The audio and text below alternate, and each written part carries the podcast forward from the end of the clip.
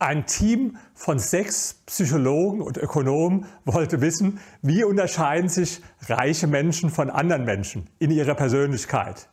Die haben dann tatsächlich mit 130 reichen Menschen einen Persönlichkeitstest gemacht. Das ist ein sogenannter Big Five Test. Das möchte ich kurz erklären. Das hat sich bewährt in der Psychologie ein Persönlichkeitstest, der Menschen nach fünf Kriterien unterscheidet. Das erste Kriterium ist Gewissenhaftigkeit. Das ist ein bisschen im Deutschen vielleicht ein irreführender Begriff, weil da ist nicht nur das gemeint mit, was wir normalerweise unter Gewissenhaftigkeit verstehen, sondern da ist auch gemeint Ausdauer, Zielstrebigkeit, aber auch solche Dinge wie Pünktlichkeit. Das zweite ist Neurotizismus. Damit ist gemeint, wie psychisch stabil ist dieser Mensch. Das dritte ist Offenheit für neue Erfahrungen. Ist der Mensch eher offen, auch mal Neues auszuprobieren oder ist es eher der Typ, der immer das Gleiche macht? Das nächste ist Extraversion. Also ist das ein sehr extravertierter Mensch, der nach außen geht oder eher so ein bisschen ein introvertierter, in sich gekehrter Mensch?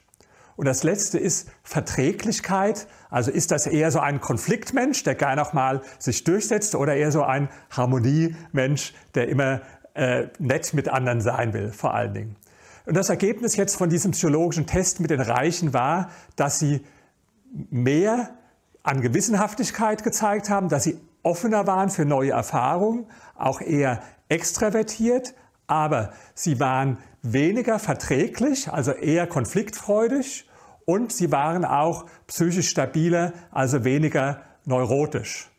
Und dann hat man noch zwei andere Sachen untersucht, die nicht zu diesen Big Five gehören. Und das war einmal der Narzissmus. Ja, die Reichen sind auch eher narzisstisch als andere Menschen. Das klingt ja so ein bisschen negativ oder sehr negativ für viele heute. Aber ich glaube, Narzissten bringen es oft weiter im Leben. Und wenn ich Ihnen sage, dass man mal eine Untersuchung gemacht hat von allen amerikanischen Präsidenten der Geschichte und fast alle extreme Narzissten waren, dann relativiert sich vielleicht auch ein bisschen das Negative, was was dieser Begriff normalerweise hat. Und das zweite war die internale Kontrollüberzeugung. Das heißt, die Menschen, die waren eher der Meinung, sie sind selbst Meister ihres Lebens und nicht, dass ihr Leben von äußeren Kräften oder vom Schicksal bestimmt wird. Ich hatte eine ähnliche Befragung nur noch etwas ausführlicher mit insgesamt 50 Fragen, aber auch anhand dieses Big Five Tests gemacht in meiner Dissertation über die Psychologie der Superreichen. Und das habe ich ganz unabhängig von den anderen Wissenschaftlern gemacht, auch ein paar Jahre vor denen. Aber das Ergebnis bei mir war das genau, genau das gleiche gewesen. Also die waren gewissenhafter, die waren extravertierter, die waren offener für neue Erfahrungen, aber sie waren weniger verträglich und sie waren weniger neurotisch.